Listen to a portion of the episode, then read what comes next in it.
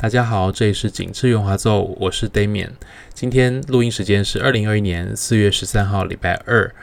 今天我想要跟大家在节目开始之前报告一件事情，就是在四月十号跟十一号，我刚在阳明山风光明媚的场地呢办完了声乐讲座，而且不是。办一场而已，是连续办六场，每一场大概是六七十分钟到超过一百分钟，将近两个小时。那虽然以前不是没有在公开场合讲过音乐的经验，但是一次要讲六场，实在是非常烧脑的事情。而且我每次在公开讲音乐，如果我平常是跟朋友聊天闲聊，我觉得都。无伤大雅，可是，在人家面前公开讲话的时候，我就会特别注意一下，想说有些资料还是要特别去查的比较清楚。那有一些，特别是如果有研究，可能有一些更新，有新的史料。发现的话，也许有一些叙述或是定义可能会有一些调整，所以这些其实都是要额外做功课的。那这次六场呢，其实是非常非常大的功课量，因为六场虽然题目我本来都有一定的熟悉程度，但是要同时去找六场，每一场都有很大的资讯量的时候呢，其实是需要花很多的功夫的。那在今天节目开始之前，我想要谢谢在这场节目来的新朋友跟旧朋友，有些朋友虽然没有到现场，也给我很大的鼓励支持。那有一些本来就在网络上认识的朋友呢，特别从台中或是从新竹开车跑上来，我真的是非常感谢他们。那也有人很认真的在现场连续听了六场。非常认真在做笔记，或是拿手机拍我做的投影片内容，那我都非常希望说讲讲座会是一个很好的开头。不管你本来的知识是不是已经很丰富，或是刚刚踏入这个领域，希望我所分享的东西都可以对大家有一点帮助。那今天我想要讲的内容呢，是刚好这六场讲座当中有一场有提到的。那虽然是有提到过的，但是当然节目内容跟讲座毕竟是不一样，所以内容绝对不会完全雷同。而且还有一点很重要的，我想在讲座现场的朋友应该有发现一件事情：我非常喜欢在做讲座、在做解说的时候呢，跟现场的观众互动。我会问说，你有没有听过什么东西？你平常喜欢听什么？平常有没有去看什么样类型的表演？那为什么会特别一直问大家这些问题？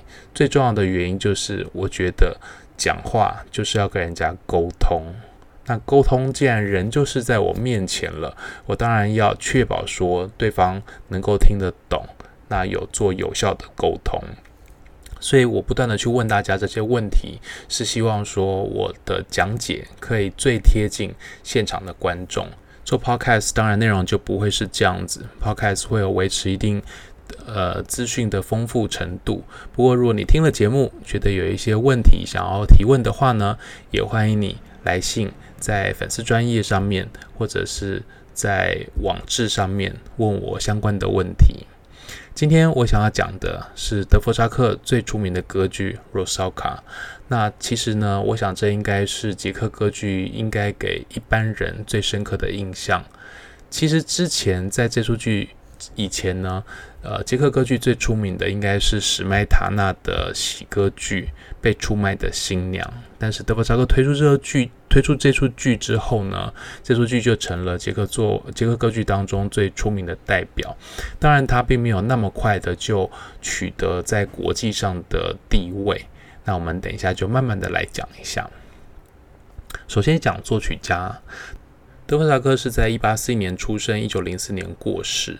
那他是捷克国民乐派重要的代表之一。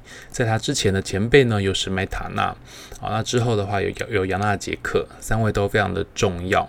那呃，德弗札克的特点呢，是他是会用当地 Moravia 还有呃 Bohemia 地区的乐风。包括节奏，那国民派我们知道它是跟民族主义的兴盛有关，因为像有一些呃，像比如说斯拉夫民族，或是像呃北欧等等的地方呢，他们开始凝聚民族意识，可能把一些外来的政权赶跑，那进而取得政治上的独立。那要建立这个民族的认同呢，有很大一部分的要点就是来自于音乐跟艺术。所以其实音乐跟艺术常常是都常常是脱不了政治。一个很重要的特点就是有一些作曲家会去做采谱的工作，他们会去取当地呃民间的一些曲调。还有节奏，有的是做收集的工作，有的是以这些为基础，再进一步的去作曲。德沃扎克虽然他没有在正规的系统学过作曲，他是靠自学出身，但是呢，他呃其实是有学过乐器，他学过管风琴跟一些其他的乐器。三十一岁的时候，他首次有作品被演出。那一八七四年。开始呢，他有三年，他都有得到奥地利的作曲比赛的奖学金。那评审当中呢，有一些人非常的欣赏他，比如说那时候非常出名的乐评 Eduard Hanslick 和名的布拉姆斯。布拉姆斯甚至呢，还因为非常欣赏他，所以把他介绍给自己的乐谱出版商，那有些人可能会问我说，为什么德弗扎克要去参加奥地利的作曲比赛？他不是捷克人吗？是也不是，因为他出生的时候呢，其实他所处的国家叫做奥匈帝国。他过世几年之后，捷克才正式取得第一次的独立。那他做了很多作品，不同的时期风格有非常大的变化，但是我们可以看到他在很多不同时期的作品，其实很多比较杰出的作品都有一个共同的特点，就是民族的风味很强。那比如说，如果你听的德弗扎克并不多的话呢，我自己是非常喜欢他的一些室内乐啦。呃，像他的呃弦乐四重奏，还有一些木管的室内乐。那其他大家比较熟知的曲子呢，包括比如说一八七八年的斯拉夫舞曲，一八八零年的歌曲叫做《母亲教我的歌》。那另外一八九三年呢，接受美国委托，呃，接受美美国著名的管弦乐团委托所做的第九号交响曲《来自新世界》。那还有一八七四呃一八九四年，他有。呃，这个写的钢琴曲叫做《幽默曲》，里面的第七首应该大家都有听过。好，那当然歌剧当中最出名的话呢，是一九零一年的《Rusalka》，所以刚好是踏进了二十世纪这出歌剧。那呃，其实我们如果听他很出名的《来自新世界》的话，会发现到一点，虽然这首是受美国委托创作，而且那个时候其实德布扎克他去美国呢，有一个很重要的目的。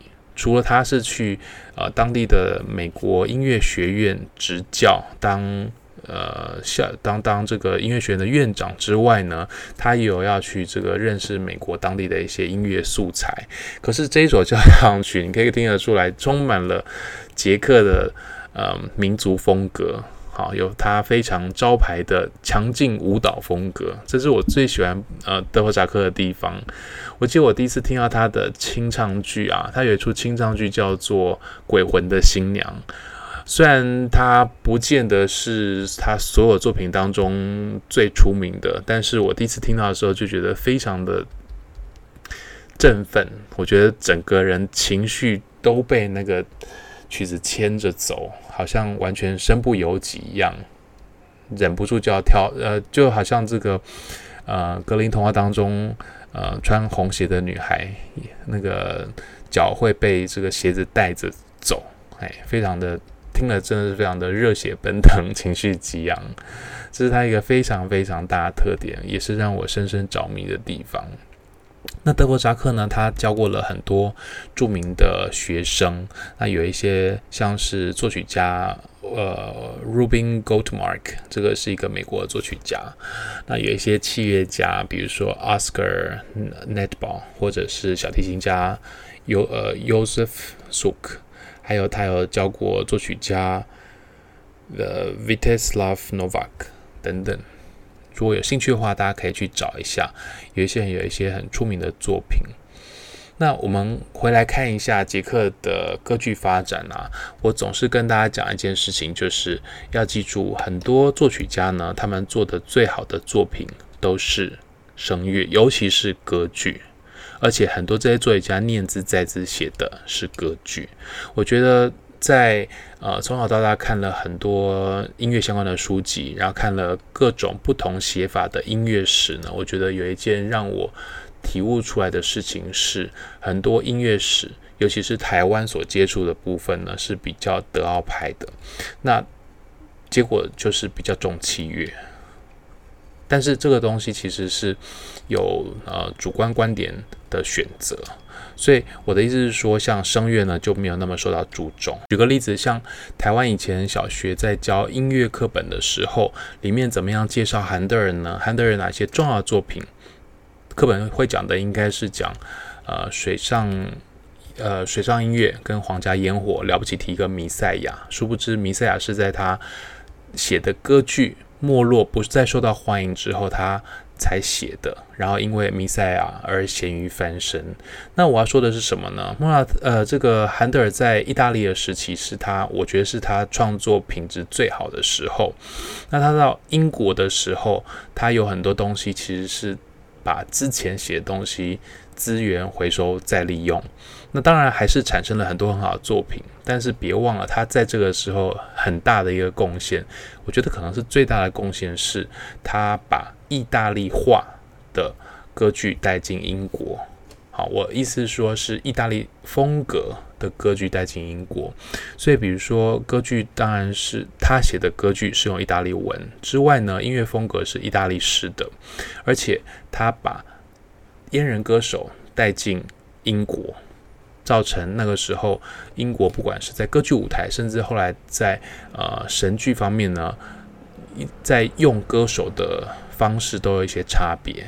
好，那像他后来有一些神剧也有开始用女性的独唱家，这个在呃在当时其实是不符合英国本来的传统的。那又或者是比如说维瓦蒂好了，很多人讲到维瓦蒂想到的是他有写过很多器乐的协奏曲，那尤其最出名的呢就是《四季》。但是这位红头发的神父其实写了几百出歌剧，写了非常非常多。那显然他非常擅长写人生的线条。莫扎特写了非常多脍炙人口的器乐曲、交响曲、奏鸣曲，还有协奏曲等等，都写得非常好，没有错。但是他想要写的常常是歌剧。他在给爸爸的信中也曾经抱怨说，例如他讲过，我其实没有想要写这个长笛协奏曲，那个完全是为了钱。我现在想要写的是歌剧。那德弗扎克其实有说过类似的话哈，我们大家可以来看一下。那德弗扎克呢，他在一八六二到一八七一年的时候呢，他是 provincial 呃 provisional theater 乐团里面的中提琴首席，意思就是他在现场第一手去接触到非常非常非常多的歌剧，那这个当时的剧院呢，除了杰克本身的作品之外，也演了很多外国的作品。比如说，这个剧院刚刚讲到这个 Provisional Theatre，它在一八六二年的十二月开始演出了非常非常多的意大利剧，虽然也有演法国剧，但是相对来说比重没有那么大。那在一八六六年九月，史麦塔纳接管这个剧院，当上总监之后呢，他就比较重视法国剧，所以呢，引进了非常非常多的法国剧。那你可以看到说，其实，在当时呢，呃，他们所看的，在这个剧院，好看到的歌剧，其实是有很多面向的，有非常非常充充足的法剧跟意大利剧的来源，当然也有德文剧，还有一些少量的。呃，俄文剧，比如说柴可夫斯基的作品。那当然，比如说刚刚有讲到德文剧嘛，所以像华格纳的影响，华格纳当然也给了这些音乐家，包括呃之后写了很多歌剧的德弗扎克，有一些深刻的影响。那歌剧呢，在捷克的文化中，应该说在捷克的音乐发展中呢，曾经有非常重要的地位。它在一八六零到一九七零年代的时候呢，其实是。捷克所有的古典音乐当中最重要的乐种，那出现了好几位非常杰出的歌剧作曲家。那但是在那个德弗扎克一九零四年过世，还有这个 Zdeněk f i b i c h 在一九零零年过世，在这两位过世之后呢，歌剧就再也没有能够回到以前在捷克音乐当中那种具有支配性的地位。那呃，我们回来看一下德弗札克跟歌剧。德弗札克写了很多歌剧，那但是风格都蛮跳跃的。通常呢，会把它分成一八七二年到一八八九年，然后一八八九年到一八九九年这十年内他没有写歌剧。一八九九年到他最后过世呢，是后面的另外一个时期。那前面的部分呢，相对来说，他呃。虽然有受到华格纳的影响，但是是比较表面的影响。什么意思呢？第一个，他没有很明显的使用主题动机，他比较用的是华格纳歌剧当中那种呼告的写作方式。那所谓的呼告是指什么样子呢？大家可以想想看，比如说，呃，女武神里面 Sigmund 或者是 Sieglinde 在非常激情的戏剧。场面当中，比如说呃，Sieglinde 跟 Sigmund 说：“好，现在我就把你取名叫做 Sigmund，。”这样子非常慷慨激昂的言辞和音乐，这就是所谓呼告式的音乐形态。那他在前期呢，比较有看到华格纳影响是这样子，反而不是主题动机，更不是华格纳的半音。呃，华格纳有一个很重要的，就是如果你在看音乐史的发展上呢，从肖邦、李斯特到华格纳呢，半音阶使用的越来越多，和声越来越破碎，和声破碎，调性模糊，调性模糊到最后呢，就避免的作曲趋势的发展，就会最后走向无调性。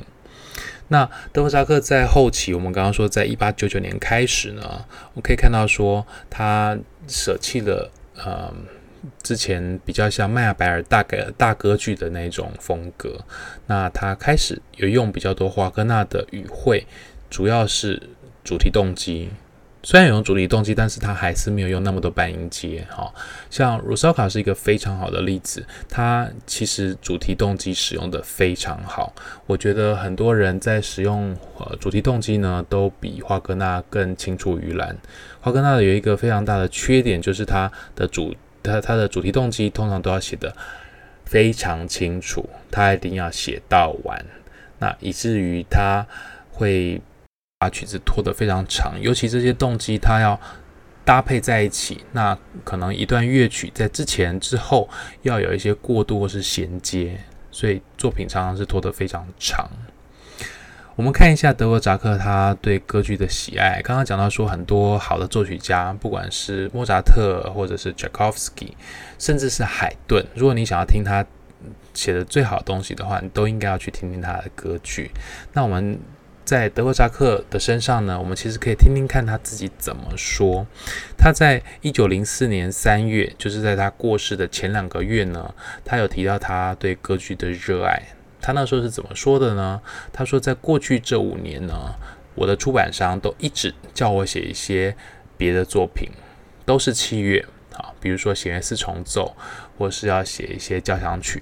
等等，但是呢，我都不想写，我只想要写歌剧。我跟他们讲说，不要再叫我写这些东西了，因为我只想要专心在歌剧上面。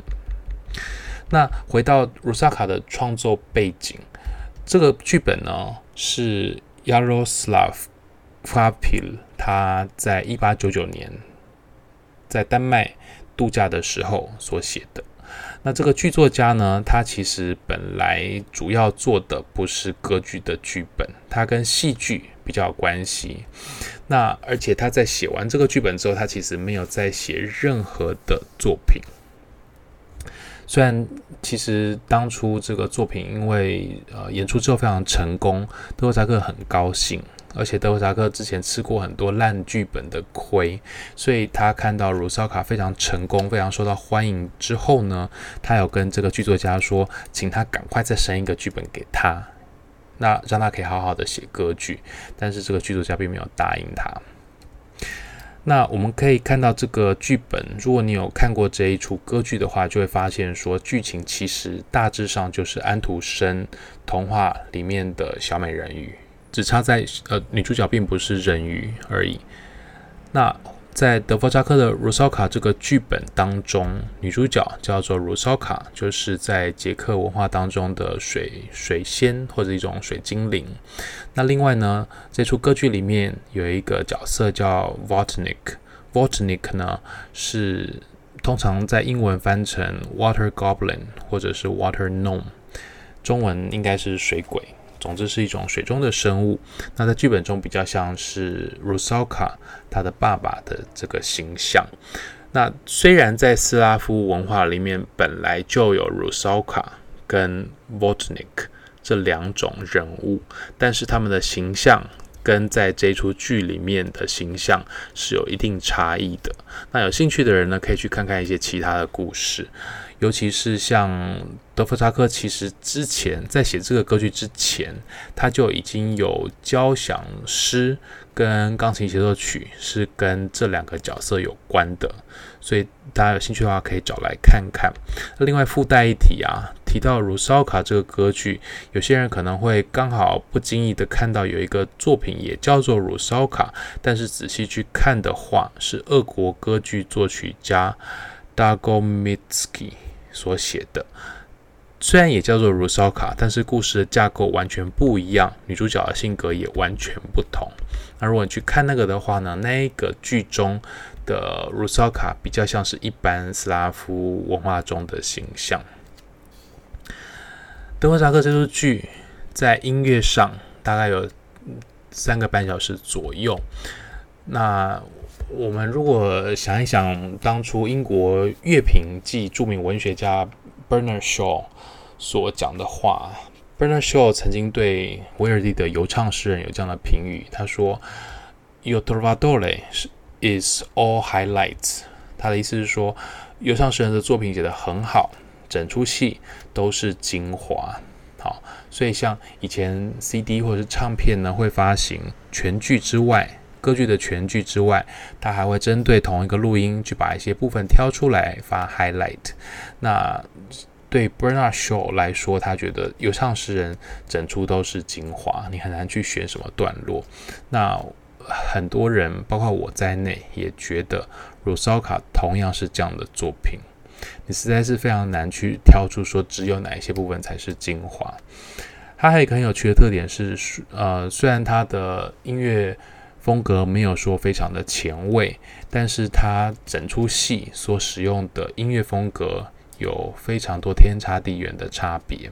举个例子来讲好了，第二幕中段呢有皇宫的舞会场景，这个呢是呃传统的芭蕾舞，可是整出剧却非常巧妙的用了华格纳式的主题动机，然后。像我们在这出剧里面会听到一些比较阴沉、比较晦暗的部分，比如说 Vodnik，他从头到尾他都会针对鲁烧烤的命运发出悲叹，这个是相当阴沉的音乐。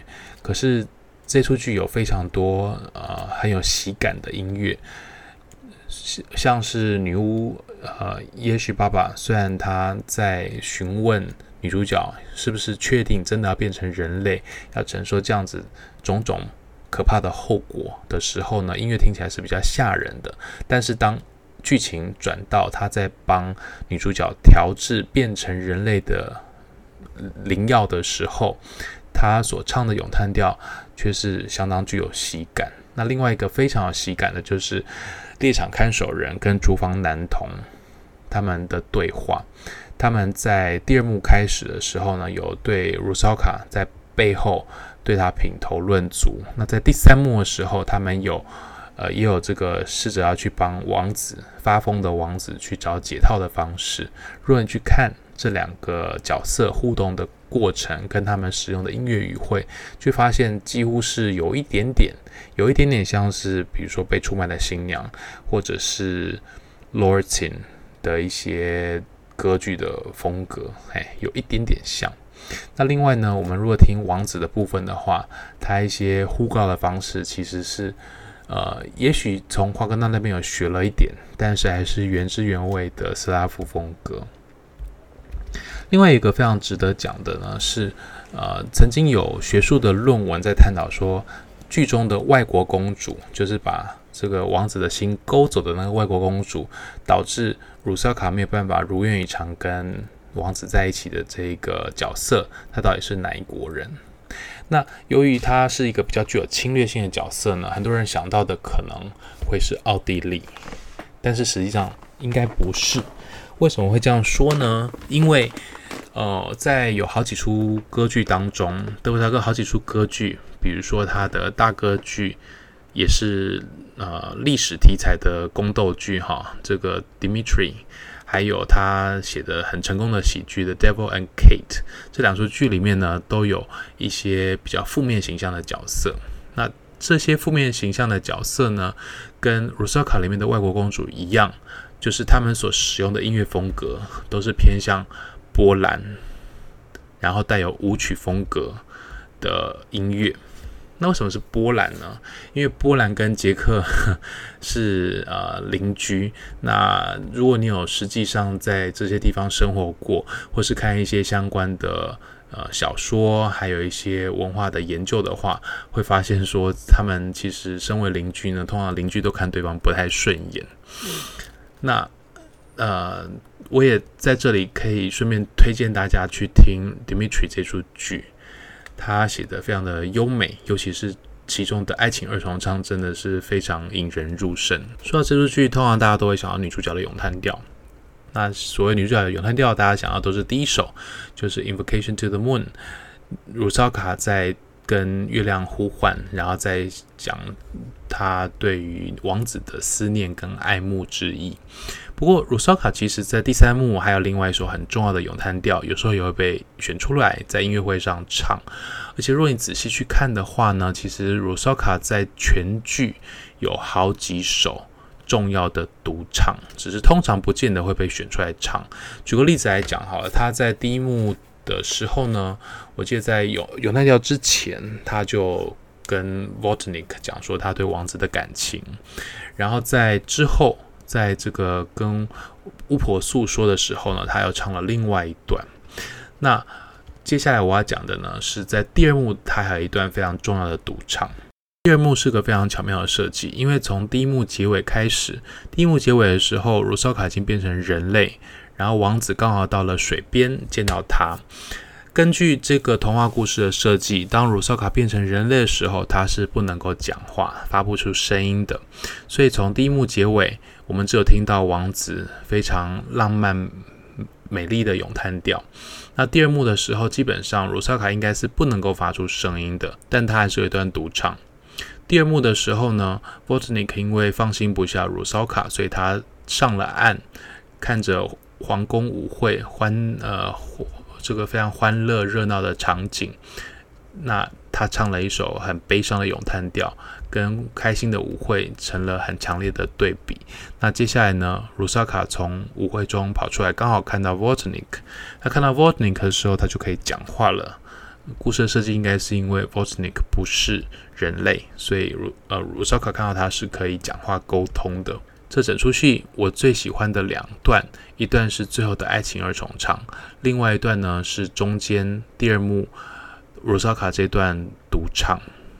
他在看到 Vortnik 的时候，突然可以开口说话，所以他跟 Vortnik 哭诉说，王子不再搭理他，他的魅力无法施展。他觉得原因是因为他没有人类的热情，他只有冷冰冰的血液。那呃。这个他在唱的过程当中呢，常常是有管弦乐团以非常强劲的舞蹈节奏在做伴奏。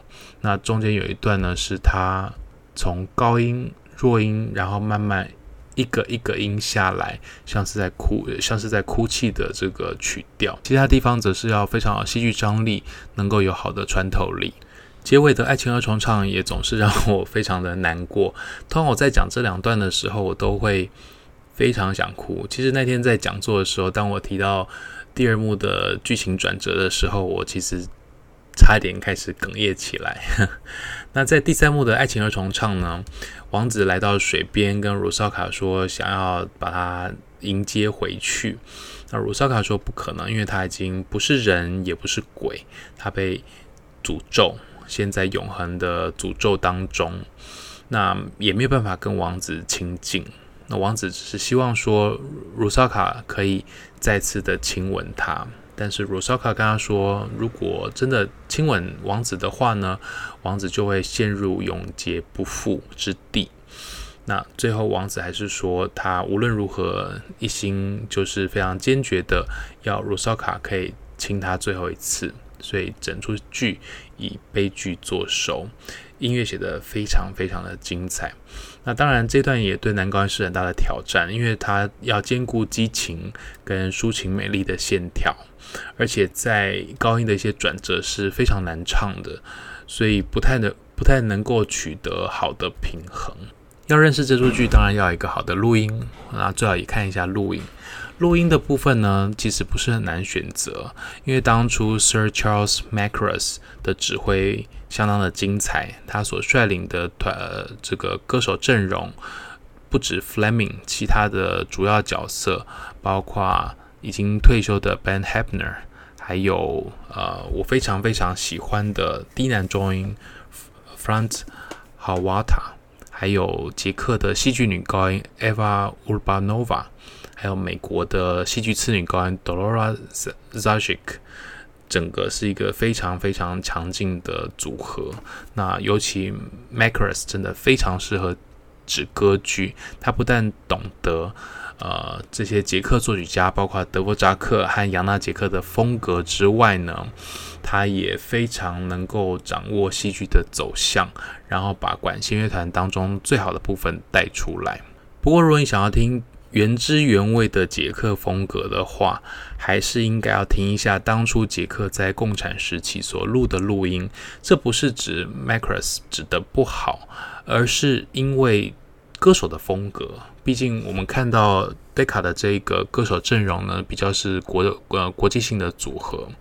那讲到捷克的歌手阵容，虽然当初 Supraphon 有录三个，那其中有一个是 Benachkova 所领衔主演的，但是我想要说，其实他不是最好的选择。Benachkova 虽然声音有很多优点，但是我觉得他在呃，音乐性上面没有那么的好。那这三个录音当中呢，我会建议大家去听米拉达·舒伯托娃这个女高音所唱的版本。基本上，舒伯托娃唱的任何东西我都非常推荐。她声音的控制能力，还有她的呃兼顾音乐呃音乐美感跟戏剧张力的平衡呢，向来都是绝佳的。所以这个版本非常非常值得去听，而且整个阵容包括男高音 e v o s h i d e k 还有呃低男中音 Edward Harken，都是上上之选。所以如果你真的要一个捷克的版本的话，建议听 Shubratova。那附带一提呢，当初捷克录过两个电影版本，那这两个电影版本我都没有非常推荐，原因是因为。看起来都非常的陈旧，都是非常非常老派的风格。除了演员是对嘴的，他们是另外找演员，然后根据既有的录音来对嘴之外呢，整个场景调度，他用了非常多户外场景啦。但是我觉得，呃，其实在运镜还有叙事上并没有说很好。那有一个版本呢，就是用刚刚讲的这个 Super Tova 的全剧录音下去拍的。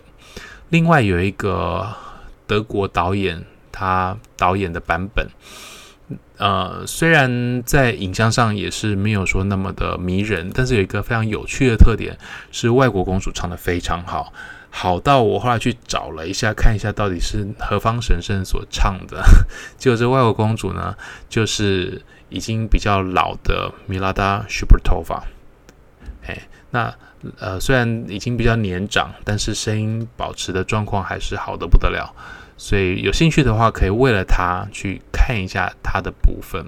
在 DVD 的部分有两个 Fleming 的版本，都非常的推荐。不过推荐的原因不太一样。第一个是二零零二的版本，二零零二这个版本除了 Fleming 之外呢，男高音 Sergei Larin 非常早就过世的这位男高音表现蛮不错的。那低男中音同样是我非常喜欢的 Franz Halwater，那呃唱巫婆的是 Larisa Diadakova，那另外，外国公主跟 CD 版本一样是 Eva Urbanova，整体都非常的优秀。而且有一个特点，就是这个制作的导演是 Robert Carson。虽然刚开始看的时候会觉得，真的整个制作看起来非常的简单，简单的有点过头哈。呃，包括陈设非常的极简，然后。第二幕的芭蕾舞当然就没有芭蕾舞了，只有一些演员。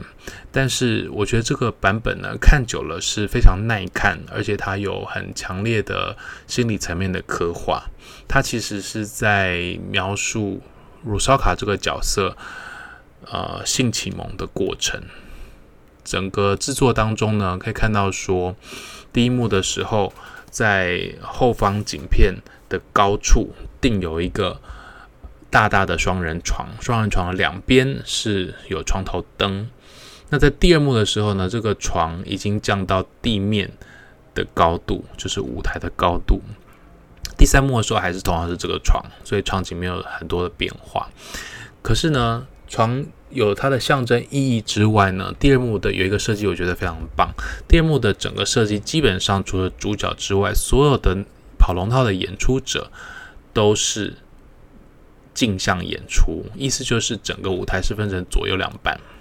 所有的演出者呢，如果左边有五个演员的话，右边也会有五个。那他们做着刚好左右颠倒的动作。王子只有一个，Vodnik 只有一个，然后外国公主跟呃 Rosalka 基本上算是。对方的镜像，虽然他们并没有真的去呃模仿对方，只有鲁烧卡很努力的在模仿外国公主，但是不太成功。那我觉得这个是一个非常好的设计，很值得去看一下，是很能够启发人的一个制作。另外一个 Fleming 版本是他在大都会的演出，而且这个版本呢是他在。演出这个角色最后一轮的演出，在他演完之后，他就不再演出鲁烧卡这个经典的角色。用的制作呢是 Otto Schenk 在一九八零年代左右的一个制作，这个制作当初是在维也纳所使用，那后来搬到大都会也用了蛮久的。那录影是在二零一四的时候录下来的，看起来非常漂亮，那绝对不会有什么心理分析的一些深刻意义。但是呢，坦白说，制作上有一些缺点，比如说第二幕有一些地方实在是灯光打得太暗。那舞蹈场景也虽然它有呃芭蕾舞者，但是坦白说，舞蹈场景没有说很有趣。那比较大的问题应该是演唱者，其实演唱者都有一定的水准，没有错。可是 Fleming 那个时候已经五十四岁还是五十五岁左右了。那听起来，他的确是过了巅峰，有很多地方他有努力的在维持，有达到一定的成果，但是偶尔你还是会觉得跟以前实在是差很多。尤其是如果你看完之后马上去看二零零二年当初他在法国的演出，那其他角色当中，像 Z 呃 Zashik 他再次演出巫婆的这个角色，他那时候应该是六十三还是六还是六六十五岁。听起来也老很多。那同样的，Vodnik 也有这个问题，哎，也是非常资深的歌手。那虽然这个外国公主唱的还不差，但是基本上是跟呃二零零二年法国的版本差蛮多的。唯一特别值得推崇的呢是男主角，男主角是波兰的男高音 Piotr Beczała。虽然他在这个录影的当中呢。大都会的转播在幕间会去访问这些歌手。那虽然他在访问当中他说这个捷克文歌剧呢唱起来就像是讲话讲不太清楚的波兰文，嘿，果然波兰跟捷克的感情没有很好啊。不过他唱得相当优美，我觉得虽然他那个时候有一些。角色唱得太重了，但是这个角色刚好发挥他最好的一面，所以像第一幕的 solo、第二幕的 solo 都很有抒情的美感。那该呼告的时候呢，也很有英雄气概。第三幕在激情的过程当中呢，最后一些重要的呃伴嗓啊、弱音还是唱得非常的好。这个是很多男高音唱这个角色的时候没有办法做到的事情。相对来说的话呢，其他的录影就没有那么强。我想要提几个，有一个是 Opalite，Opalite 其实有两个。那我觉得比较值得看的呢，是当初他在巴伐利亚歌剧院所演出的那个版本。一来是制作比较有趣，二来是他声音实在是衰退的非常快。在那个时候，他还没有很明显的开始衰退。那虽然其他的配套角色我没有很喜欢，尤其是两个男生我都蛮不喜欢的。但是那个角色有一个很有趣的呢，就是他是一个比较可怕的版本。他第一幕应该是 Vortnik 像是父亲的形象，他把女儿囚禁在地下室里。那这个第第三幕的时候呢，第三幕的时候，场景则是转换到了精神病院。那王子最后发疯了，所以他也在鲁绍卡面前自杀。有一些有趣的想法，当然看起来是比较可怕一点。那鲁绍卡在第一幕唱《月亮之歌》的时候呢，他是抱着一颗会发光的灯具，哎，圆圆的灯具在地上。是沾了很多水在唱。那在第二幕很激动的时候呢，他则是呃穿着白色的蓬裙，然后整个人坐到一个水族箱里面。这是一些有趣的地方。那他后来在大都会有演出，演出的时候有录影，那个时候声音衰退的蛮多的。老实说，我没有办法很推荐那个版本哈。那制作虽然是有更新过了，但是我记得制作的应该是 Mary Zimmerman。Zimmerman 他在大都会的几个歌剧制作实在是都没有特别的聪明。那唯一比较值得看的呢，就是第一个巫婆是 Jamie Barton。Jamie Barton 真的是啊、相当的优秀。声音非常漂亮，有抒情的美感，可是绝对不乏戏剧歌手的穿透力。呃，Vortnik 很糟糕，是不知道在红呃不知道在红什么的一个美国黑人低男中音。但是男高音 Brandon 呃 Jovanovich，这个应该是一个美国男高音，他的声音有很多优秀的地方，所以整体来说，这个版本是有一些可以可以可以看的。但是最主要是 Jamie Barton。那你如果看鲁绍卡的话，应该不会只为了巫婆去看这个版本。其他有几个比较重要的版本呢？嗯，在这个 ENO，就是美国国家歌剧院曾经有一个英文的版本。老实说，我觉得演唱听起来蛮吃力的，所以不太需要认真的去考虑它。那另外，呃，Domingo 以前带起来这个 Ana Maria Martinez，他有录过一个版本是在 Gladeborn。如果你不太介意，他听起来很像比较粗重的蝴蝶夫人的话，那是可以听听看。毕竟他的声音算是扎实，但是很多该抒情的地方比较缺乏抒情的美感，声音的扎实程度是相当不错啦。那其他角色的话，像巫婆是 Diatkova，还有男高音是 Jovanovich，是这两位是相当值得听的。最后要讲一个比较特别的版本，这个是拉莫内，就是比利时布鲁塞尔的铸币局歌剧院。这个版本当中呢，所有的主要角色应该都有一定的水准，包括女高音。虽然我没有听过这位 Mirto Papatanasio 唱的有算是扎实。好，那呃低男中音 Willer White，或者是他应该是男低音啦。哈，White 那个时候比较年长了，但是维持的状况相当不错。那男高音是 Pavel Chernoch。这位捷克男高音呢，表现蛮不错的。他之前在加拿大有演出，鲁绍卡面对的女高音是 Sondra Radvanovsky。嗯，他的演唱有蛮多好处的，而且外形还蛮不错的。不过，这个二零一四的比利时铸币局歌剧院的版本，我觉得比较特别的是他的导演，嗯，导演是一位德国导演。老实说，我觉得看 trailer 的时候蛮期待这个制作的，因为他把整个场景设在一个欧洲的街角，这个街角看起来蛮像是红灯区的，所以像鲁萨卡第一次变成人类。跟王子见面的时候呢，他是从一个新娘的礼服店走出来。那在稍早的场景可以看到，说有几个店铺都像是酒吧，然后有陪酒的吧女。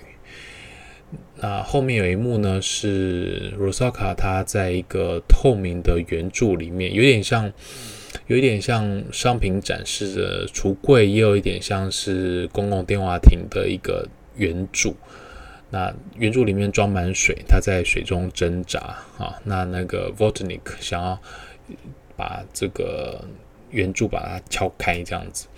那呃，我看了一下录影，还有看了一下一些评论，有讲到说这个版本呢，它是由 Votnik 的角度去看整出戏，跟一般我们通常是站在 r u s a k a 的心境上去看这出戏是不太一样的。